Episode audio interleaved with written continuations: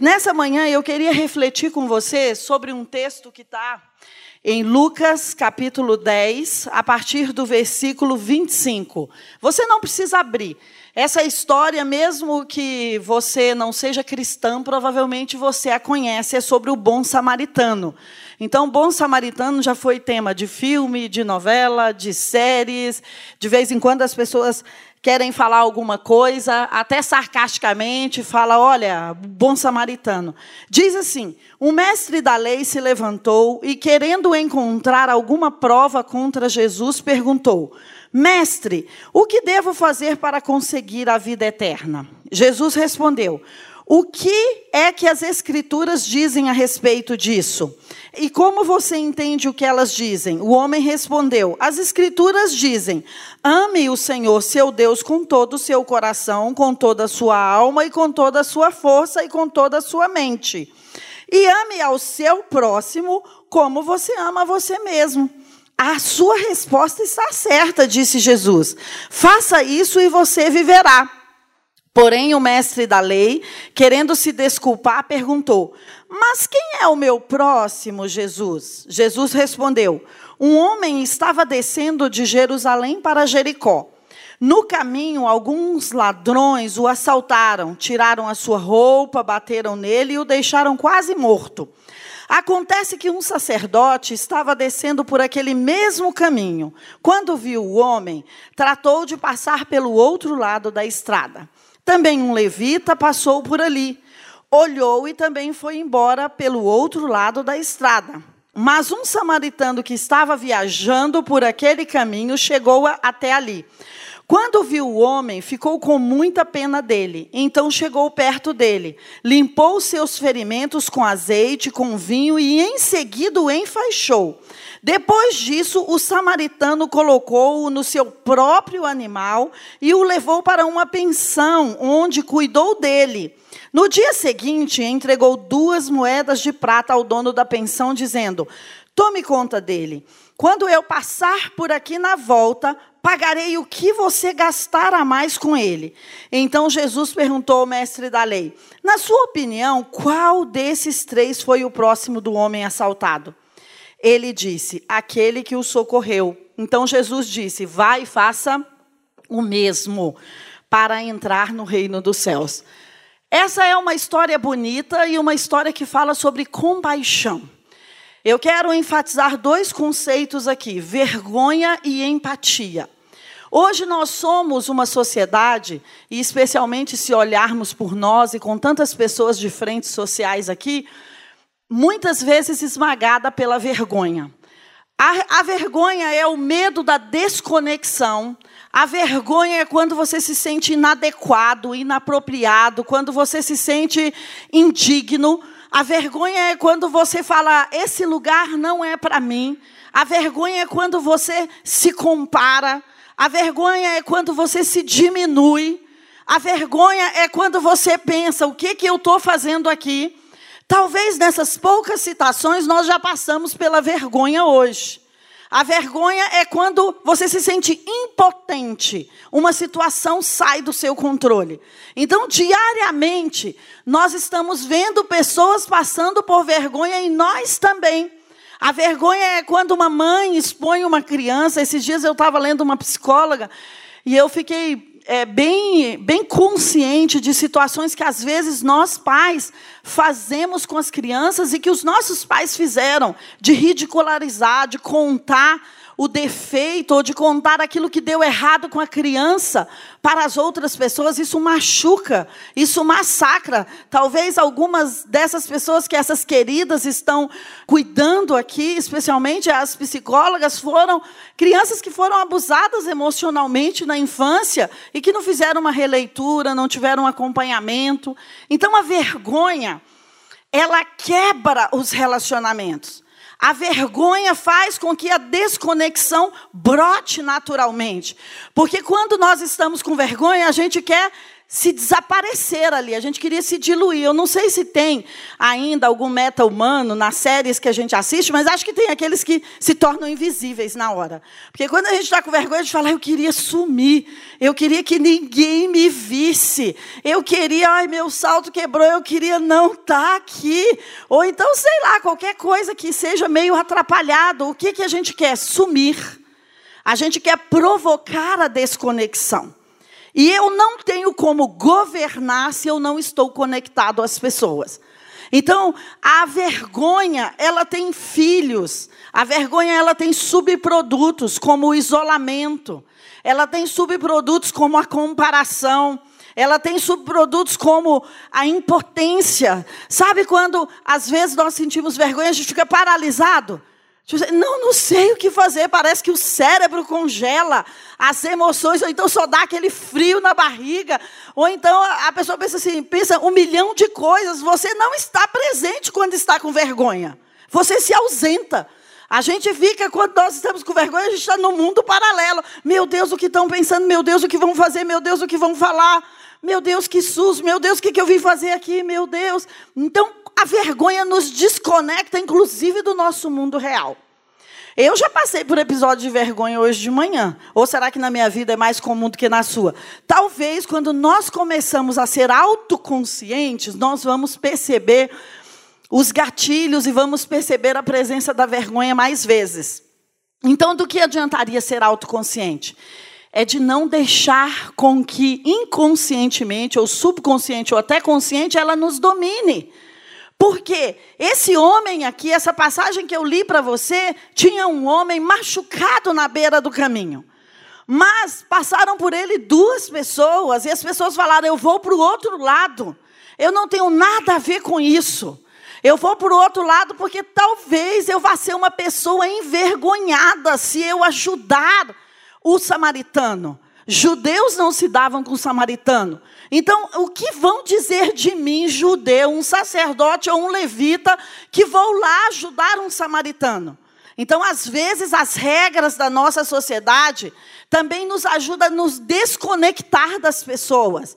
E isso faz com que nós passamos os olhos por cima de uma forma em situações que nós deveríamos estar ali juntos. Hoje a gente fala tanto de empatia, que é o que eu quero falar aqui conjugado com a vergonha para você. E a gente diz o seguinte: a empatia está no lugar do outro. É enxergar o mundo como o outro enxerga. Mas como isso é possível? Esse texto diz que quando o machucado estava ali, o samaritano passou, e o samaritano era tido como uma espécie de pessoas não gratas ali na sociedade. O que, que ele fez? Aqui tem uma palavra, ele se moveu de íntima compaixão. Empatia quebra a vergonha. E o que quebra a vergonha é, um, é os subprodutos da empatia. É a conexão, é a compaixão e a coragem. Para eu quebrar a vergonha na minha vida ou na vida das pessoas, eu preciso de coragem. Coragem para falar: olha, meu salto quebrou, mas eu posso ir descalço para aquele café da manhã e eu não vou perder aquele café da manhã. Será que nunca quebrou o salto de ninguém lá? Porque talvez o seu quebrou hoje, mas certamente todo mundo já teve o salto quebrado, já teve, sei lá, outro dia eu estava andando e aí solta a fivela do sapato. Todo mundo já teve um desconforto. E esses desconfortos que têm mais a ver com aquilo que se nota em nós, talvez seja aquilo que mais nos dificulta e nos ajuda a fazer desconexões. Porque quando você entra num salão desse, você fala: será que eu estou bem? Será o que, que eu deveria ter vestido? Será que a minha roupa está curta, comprida? Será que eu podia ter vindo de, de fenda? Será que eu podia ter usado é, é, é tênis? Ah, mas está chovendo, eu deveria ir de salto. Por quê? Nós estamos sempre pensando o que vão pensar do nosso estereótipo. Raras vezes não estamos pensando. Não é ruim, porque nós devemos nos preparar adequadamente para os ambientes, mas nós não podemos ficar presos a isso. Porque talvez um pequeno incidente que nos traga vergonha num dia como esse de sábado, ou te trouxe ontem na semana passada, você pensa o seguinte: eu sou a única pessoa que passo por isso. É aí que a vergonha às vezes nos aprisiona e que nós não somos empáticos conosco mesmo. Nós falamos, não, só comigo acontece esse tipo de coisa. Só as minhas crianças que gritam, só as minhas crianças que são desobedientes, só eu que tive o nome protestado, só eu que não tenho um cartão de crédito, ou então só eu que não posso, é, sei lá, dar um cheque, ou então só eu que não consigo emagrecer. Poxa, eu vejo aquela irmã tão magra, irritantemente magra e linda, Adriane. Irritantemente magra e linda sempre, desde que eu a conheço, gente. E não adianta, ela ora por mim, põe a mão na minha cabeça e tal, entendeu? E não adianta muito, né? Então, olha aquele cabelo irritantemente arrumado, não precisa fazer nada. Parece que, que, que já tem uma chapinha de madrugada modelando o cabelo, entendeu? Eu, quantas vezes saio de cabelo molhado, eu falo, ai, disse, nada a ver, porque a etiqueta fala que você não pode ir para uma reunião, para um evento de cabelo molhado, é de ser elegante, é mesmo, gente, mas às vezes eu vou, eu já venci essa vergonha, entendeu? Mas às vezes eu vou. Então, aquilo que, que as pessoas vão perceber em nós, às vezes vai na frente o nosso pensamento do que as pessoas estão pensando. Você pensa no que eles estão pensando sobre você. E às vezes isso não é real, porque nós estamos vivendo o nosso mundo imaginário. Às vezes ninguém percebeu sua roupa aqui, só você mesma. Às vezes ninguém percebeu o seu tênis, só você mesma, apesar de que mulher observa. Mas tudo bem, esse já é o universo de mulheres. E a empatia vem para quebrar a vergonha. Como? Quando eu uso a compaixão, que é o que esse texto usou. Quando eu uso a coragem e quando eu uso a conexão. Quando é que eu sou empático? Quando eu entro no mundo daquela pessoa. Esse samaritano não sabia quem era essa pessoa assaltada. Talvez ele tivesse tão assaltado ou tão machucado a ponto de que ele não conseguia nem dizer o nome dele. Então, como é que esse samaritano iria fazer uma conexão com essa pessoa? Não tinha como. Ele primeiro se moveu de íntima compaixão.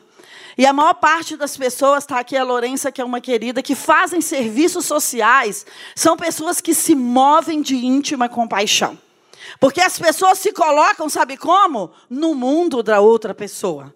A pessoa imagina, e se eu fosse um avatarzinho vivendo no mundo daquela pessoa?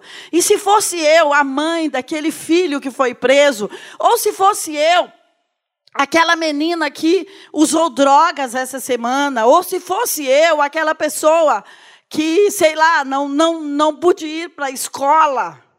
Então, se colocar no lugar dos outros é uma forma de começar o seu governo. Nenhum governo começa por plataformas. Talvez você não sei, quando eu falo assim, quem você acha que governa bem? Vai passar uma imagem aí na sua mente. Você fala, ah, sei lá, o Bolsonaro, a Michele, eu não sei quem você considera que governa bem, o administrador aqui, mas alguém, o pastor, o bispo, alguém que você conhece. Mas deixa eu te dizer, todas essas pessoas começaram a governar como bom samaritano. Todas essas pessoas têm uma história escondida de governo. Porque a história que você vê na plataforma de alguém, a não ser que a pessoa seja um fake, pagou por seguidores, pagou por isso, existe uma história legítima a Bíblia fala sobre os altares internos e os altares externos. O que vai elevar você na vida é o que você fez quando ninguém observou. É o teto da capela Sistina que estava sendo pintada e o pintor respondeu. O pessoal falou: para que você está pintando esses detalhes de ouro tão pequenininho aí em cima? Ninguém vai ver. Ele falou: Deus vê. Então, existe um Deus que vê todo o governo que você está fazendo na vida das pessoas que outros não estão vendo. E é esse altar interno, oculto, que ninguém vê, que vai elevar você amanhã a uma posição política, que vai levar você amanhã a uma posição na mídia. Por quê? Porque você é legítimo. E a compaixão, eu diria que é uma das primeiras qualidades que nós precisamos ter para governar. Porque quando é que eu governo? Quando eu provoco conexão com a vida de alguém. Quando eu rompo as barreiras da vergonha em mim, do medo em mim, da impotência em mim, da inadequação em mim, e eu provoco uma conexão na vida do outro, e eu vou atrás. E eu deixo de ser uma pessoa que estou na arquibancada assistindo a vida dos outros e eu vou para a arena. E eu não tenho medo de ser despedaçada na arena, ou de ser criticada na arena, ou até de perder o jogo na arena. Só que quem foi para a arena e perdeu, já está a muitos passos na frente de quem estava sentado na arquibancada. Por quê? Porque já se arriscou, porque já colocou a pele no jogo. Aquele samaritano poderia ter dado ruim, a pessoa poderia ter morrido, mas ele foi para a arena, ele fez alguma coisa. E eu vou para a arena para lutar causas minhas ou causas dos outros, quando eu quero governar sobre as pessoas. Porque não existe nenhuma mudança, nenhuma mudança que você faça na sua própria vida que não vai impactar alguém. Se você fala, vou emagrecer e aqui em casa não entra mais glúten, você impacta seus filhos, seu marido, inclusive o mercado de onde você comprava. Se você fala, não, não vou pintar o cabelo, vou deixar a raiz crescer, você vai impactar seu visual, as pessoas que veem e o salão de onde você pintava o cabelo. Não existe nenhuma mudança que você faça em você mesmo que não vá provocar um governo na vida de alguém ou um impacto na vida de alguém. Então, às vezes a gente pensa assim: não, isso só tem a ver comigo. Nada nesse mundo tem a ver só com você. Por quê? Porque Deus, quando nos enviou nesse mundo, e biologicamente, neurologicamente, emocionalmente, nós temos necessidade uns dos outros. Nós fomos feitos para viver em comunidade. E eu governo a partir de viver em comunidades. Então, quando eu quero fazer a diferença na minha vida, emagrecendo, usando certas roupas, estudando, falando do evangelho, praticando ações como do bom samaritano, eu já estou governando ao meu redor. Governar é trazer a diferença para a vida de alguém.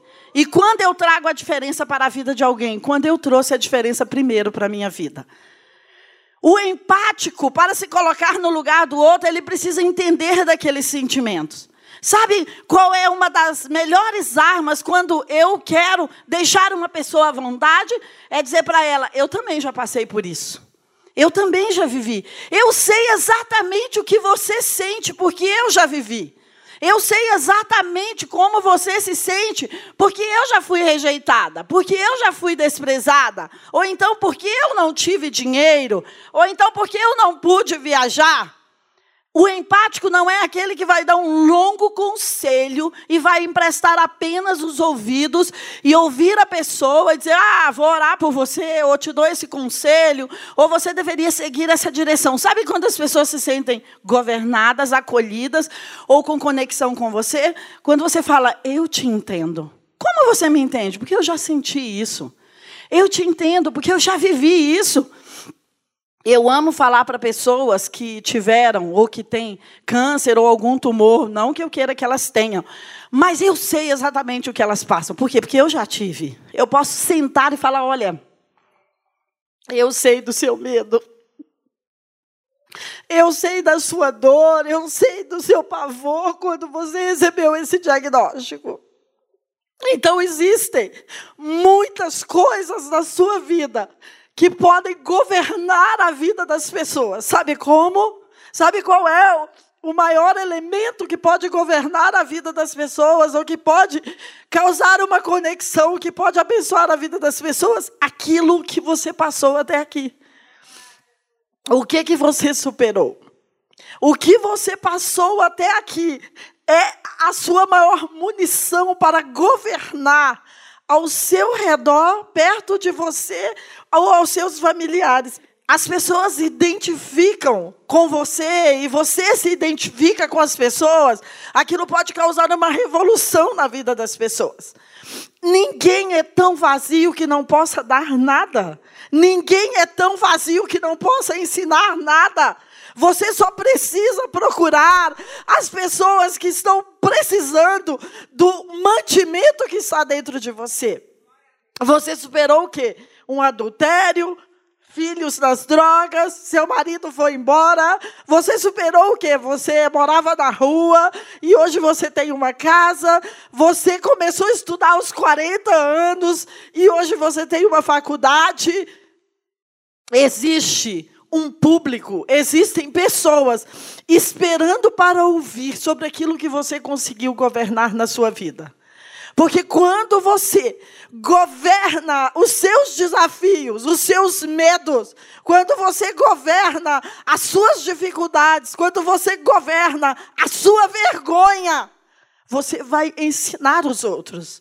Então, o propósito dessa conferência, Eu Ouso Governar, não é que você esteja nas plataformas e que você possa ministrar grandes palestras. Isso também é muito importante se você é uma pessoa que foi chamada para isso. Mas o mundo se muda é com minorias corajosas, não é com maioria. O mundo se muda quando você resolve fazer a diferença para 20 pessoas, para 30 pessoas. Quando você resolve pegar as mães do seu bairro e sentar com elas e fazer um bolo de fubá para elas toda sexta-feira à tarde e falar para elas quebrar ou tirar a vergonha da vida delas, ou fazer a unha delas, ou a sobrancelha delas. Qualquer mudança que você possa fazer na vida das pessoas, envolvendo a sua compaixão, isso já muda a vida das pessoas. E para eu ter compaixão, para eu exercer a compaixão, eu preciso ser corajoso. Porque quantas vezes eu e você quisemos fazer o bem e não fizemos? Por quê? Por vergonha, por medo, porque não sabíamos se ia ser bem recebido, não sabíamos que aquela pessoa que estava lá deitada não tinha uma arma e iria me matar. Não existe como governar e romper a vergonha de fazer coisas se eu não tiver coragem. Coragem não é ausência de medo. Sabe o que é coragem? É não saber o que vai dar no final, mas eu vou. Coragem não é controlar o resultado final. Quando você fala assim, ah, eu sou corajosa, aí você fala, eu já sei qual é o resultado que vai dar. Isso não é coragem, às vezes é prepotência. Coragem é quando você fala, tem uma coisa me movendo. Eu não sei aonde vai dar se eu chamar aquelas cinco mulheres da rua para jantar lá em casa. Eu não sei, mas tem uma coisa, uma força me movendo, mas eu não sei qual é o resultado final. Isso é coragem. E geralmente vai dar bom. Sabe por quê? Porque você vai estar alinhada com as forças do bem. Porque quando eu resolvo fazer o bem, quando eu resolvo abrir a minha casa, o meu armário, o meu dinheiro, a minha igreja, a minha secretaria, qualquer coisa que está ali de repente debaixo do seu governo e que você pode ou não incluir outras pessoas, porque você pode viver na sua mansão a vida inteira e não chamar ninguém para jantar. Qual o problema? Foi você que comprou, não tem nenhum problema. Mas se você chama aquelas cinco mulheres da rua para estar tá ali com você, para você oferecer um jantar ou aquele bolo de fubá no final da tarde, você pode estar impactando outras mulheres que podem ter mais cinco mansões na rua. Porque você pode ensinar para elas como você ganhou o dinheiro, como você chegou aqui, como você foi próspera. E isso, além de libertar as pessoas, leva o seu governo para a vida das pessoas. Eu sei que muita gente fala, ah, será o que, é que vai estar na minha lápide, no meu túmulo? Mas não tem só a ver com isso. Tem a ver com a compaixão, com a mistura, com a coragem, com a conexão. Como a senhora que falou aqui da oferta estava falando de você viver esse mundo pleno. Será que se na sua rua você é a única pessoa que tem a mansão, isso é confortável para você? O seu inconsciente ou o seu subconsciente está sempre falando: por que você não eleva o nível das pessoas que está do seu lado? Quando você eleva o nível das pessoas que está do seu lado, isso traz para você uma sensação de plenitude de completude. Sabe por quê? Porque nós viemos a esse mundo não para viver sozinho. E esse texto fala: qual é o primeiro mandamento? O cara tinha de qual? O primeiro mandamento é amar ao Senhor teu Deus com toda a sua energia. Não é só com a sua fé, com a sua mente, com seus valores, com o seu corpo, que não é o nosso tema hoje. E depois é amar o seu próximo como a ti mesmo. Se eu não sou empático comigo mesmo, se eu não dou descontos para mim mesmo, se eu não quebro a vergonha de sobre mim mesma, eu não vou conseguir fazer isso sobre os outros. Porque você sabe, quando nós vivemos nessa linha da vergonha, o que mais nós queremos é que tenha pessoas passando vergonha perto de nós. Porque a gente fala, ah, pelo menos eu estou aliviado. Eu estou vendo ela passar vergonha também. Então você precisa, e eu também, ser empático conosco mesmo, dizer: não, eu vou te libertar desse lugar. Você pode ser corajosa, você pode se conectar, você pode ter compaixão de você mesma. Você não é a única pessoa que o salto quebrou, você não é a única pessoa que o vestido rasgou na festa, você não é a única pessoa que escreveu uma palavra errada no Instagram ou no Facebook, você não é a única pessoa que quis largar o microfone e sair correndo, você não é a única pessoa que te deram uma palestra de uma hora e você fala três minutos e fala: Não, não sei falar mais nada, eu vou orar, ou eu vou entregar o microfone, ou eu vou dizer que estou passando mal. Você não é a única pessoa que inventou dor de cabeça para não fazer sexo com o marido. Você não é a única pessoa que inventou que estava passando mal só para sair de uma situação difícil. Então, seja misericordiosa. Tenha compaixão de você mesma. Hoje eu queria que você fosse para casa com dever de casa. E antes de impactar a rua, de impactar as pessoas, você falasse: Eu vou impactar a mim mesmo. Eu vou, eu vou dizer: Adriane, Disse, Maria, Tereza, Suzana, Ana Flávia, vamos ter uma conversa aqui. Nós estamos sendo rígidos conosco mesmo. Eu gosto daquele filme Divertidamente, eu gosto daqueles filmes que saem mais de uma pessoa de dentro de você. Eu sei que, eu não sei quantas disse tem aqui dentro de mim, mas de vez em quando eu sento elas e falo, vamos ter uma conversa séria. Uma delas quer governar sobre as outras. Eu falo, ó, vamos conversar direito. Para que que você está ciumenta? Para que que você está rixosa? Para que que você está preocupada demais? Esses dias eu assisti uma peça muito legal numa conferência de mulheres que eu fui. E saí, acho que umas 30 de dentro. A dona de casa, a mãe, a patroa, a, a não sei o quê. Você já pensou quantas de você tem aí dentro de você mesma? Porque você muitas vezes é uma persona no seu trabalho. E eu espero que nós não sejamos persona nas nossas vidas íntimas, mas muitas vezes a gente é uma persona no trabalho. Porque você não pode chegar ali e falar da sua dor, falar de tudo, e às vezes é um chapéu que você coloca, o termo que você quer usar. Às vezes você está com um chapéu de gestora, às vezes com um chapéu de mãe, às vezes com um chapéu de amiga, às vezes com um chapéu de mulher, às vezes com um chapéu de uma cliente do psicólogo, às vezes com um chapéu de psicóloga, às vezes com um chapéu de pastora. E às vezes nós somos mais rígidas com alguns papéis nossos. Não, você, como pastora, não pode errar. Você, como psicóloga, não pode dizer que também gostaria de ser atendida. Eu sei que os psicólogos não têm essa linha, eles atendem uns aos outros. Mas você, como gestora ou mentora, não pode dizer que está no mau dia. Você é a líder aqui. A casa vai cair. Não, talvez as pessoas vão se sentir mais humanas. Se você sentar e falar, hum, vamos cancelar essa reunião, hoje eu não estou bem. Uau, o meu líder às vezes também não está bem, ele é humano. Porque às vezes só de você estar numa gestão, numa superintendência, as pessoas acham que você não tem cólicas, que você não tem preguiça, que você não tem dor, que você não tem enxaqueca. Então, quanto mais nós falarmos da nossa humanidade, mais conecta as pessoas a nós. Talvez nós estamos como gestores muito distantes. E a gestão está aqui, a superintendência está aqui, a secretaria está aqui, a pastora está aqui e as pessoas estão lá. Não. Nós fomos chamados para nos relacionar. E quando eu ouso governar, é quando eu ouso me relacionar.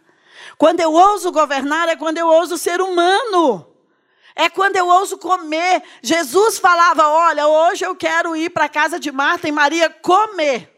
Mas Jesus tinha poder até de andar sobre as águas, de multiplicar os pães. Ele podia falar: Tá, vou fazer meu backfish aqui mesmo e vocês se viram. Não, ele falou: Eu quero ter comunhão, eu quero me relacionar. Até naquele dia, que foi super difícil para ele, ele falou: Eu quero jantar com os meus amigos. Você tem amigos para jantar nos dias difíceis? Porque Jesus tinha. E olha que ele veio aqui, ele tinha plenitude sobre a vida dele. Mas ele mostrou a nós a faceta da humanidade dele. Eu também me canso, eu também quero dormir dentro do barco, eu também tenho fome, eu também gostaria de ser honrado pelaquela mulher que despejou aquele balde de alabastro sobre ele. O isolamento não é uma proposta para ninguém. O isolamento não é uma proposta para gestor nenhum. Isso é pesado demais. O ser humano não foi feito para isso. Então, quando eu vou ousar governar, eu vou ousar fazer conexões com as pessoas. Ah, todo mundo trai, todo mundo é perigoso, todo mundo é mentiroso. Será que esse não é a lente pela qual você está vendo as pessoas? Eu estou aqui, eu tenho relacionamentos saudáveis. É claro, é mais difícil, mas você não precisa contar a sua vida inteira para a primeira pessoa que foi na sua casa jantar. Você pode ir fazendo testes e você pode ir indo para um lugar seguro. Eu não estou dizendo para você se lançar para todas as pessoas, mas eu estou dizendo que viver em comunidade, viver em conexão, usar a compaixão para você, usar a compaixão para os outros, usar a coragem para você, usar a coragem para os outros. Usar a misericórdia para você, usar a misericórdia para os outros, faz o mundo mais pleno. Então, ouse acreditar que tem coisas boas para acontecer sobre você nesse dia de hoje. Aquele senhor que estava lá machucado, ele nem imaginava, porque ele nem tinha forças para se cuidar, que alguém iria cuidar dele. E eu quero terminar aqui dizendo para você que, para mim, o conceito mais forte de empatia é quando eu consigo entrar no mundo do outro. É quando eu consigo viver a vida do outro. E para fazer isso, eu preciso ser presente. Eu não tenho como uma pessoa vir aqui e eu falo, não, eu vou ser empático com fulano de tal. Me conta logo sua história porque eu estou com pressa. Não, não dá.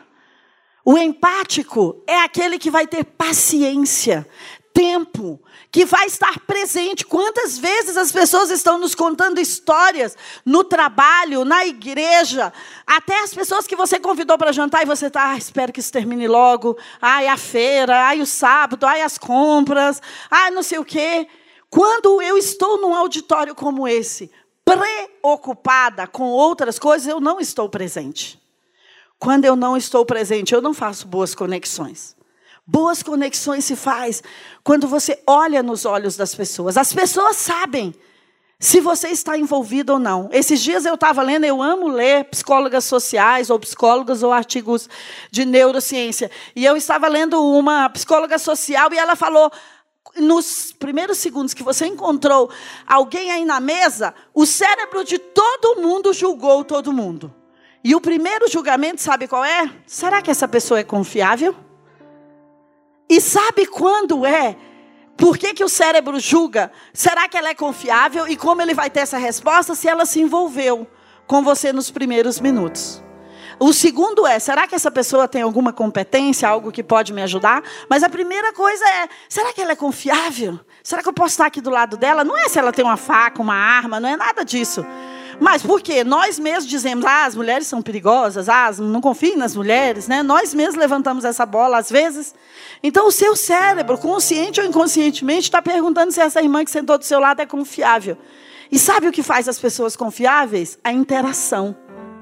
O quanto que ela vai olhar nos olhos, o quanto que ela, ela vai observar um item seu, fazer um elogio, mostrar o perfume, o quanto que ela vai dizer, poxa, obrigada, estou confortável na sua mesa. Esses primeiros segundos, o, esse juízo que nós vamos fazer um dos outros vai gerar boas conexões ou não. Ou então só foi mais uma mulher que sentou do meu lado.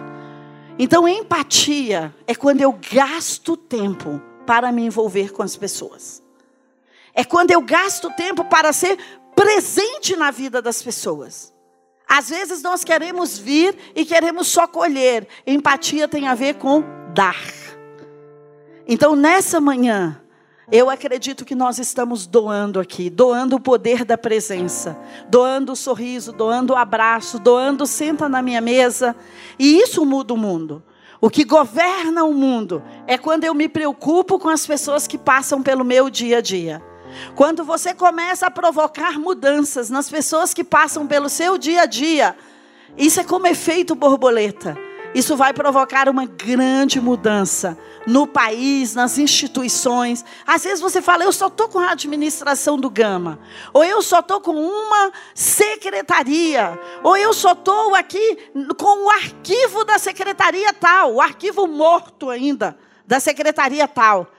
Mas você pode causar uma inovação, uma mudança, uma disrupção, uma ideia, que é como um efeito borboleta ali para os seus três amigos arquivistas, que podem falar para famílias, e que podem falar para o gerente, que pode falar para o administrador, e que pode falar para a secretaria, e que pode falar para o governo de Brasília, e que pode falar para o presidente. As mudanças nunca ocorreram por uma multidão que tiver a mesma ideia. Sabe como as mudanças acontecem? Eu tenho uma ideia. E eu me conecto com a Célia e falo, Célia, o que, que você acha disso? A Célia fala, uau, eu conheço o presidente da república e ele quer implantar isso. Ou eu conheço o ministro tal e ele quer implantar isso. Ou eu conheço o empresário tal e ele quer financiar esse projeto. Só existem duas ou três pessoas entre você e aquela pessoa que você quer chegar. E o mundo está para te favorecer. Quando? Quando nós tomamos os primeiros passos. Então, o que eu quero dizer para você é que, mesmo sendo um sábado, vamos tomar um passo hoje para a mudança. Primeiro em nós. Aonde você pode ser mais misericordiosa com você. Aonde você pode ter mais compaixão de você. Aonde você pode ter mais coragem. Você fala, ah, eu queria tanto cortar o cabelo curto, mas eu tenho receio. Coragem é não controlar os resultados. Se ficar ruim, cresce daqui uns meses. Eu queria tanto usar essa roupa. Isso é coragem, é não controlar os resultados. E ter conexão com você mesma é ser presente. É dizer, disse, eu gostei disso, eu não gostei disso. Não é só elogios. Você tem que se pontuar. Você tem que falar, olha, você não foi bem nisso, mas eu vou te dar outra chance, disse. Vou te dar outra chance. Você não foi bem nessa compra. Ah, mas mês que vem você vai ter esse dinheiro, eu vou te dar outra chance. Dê outras chances a você. Quando você der outras chances a você, você dará outras chances aos outros.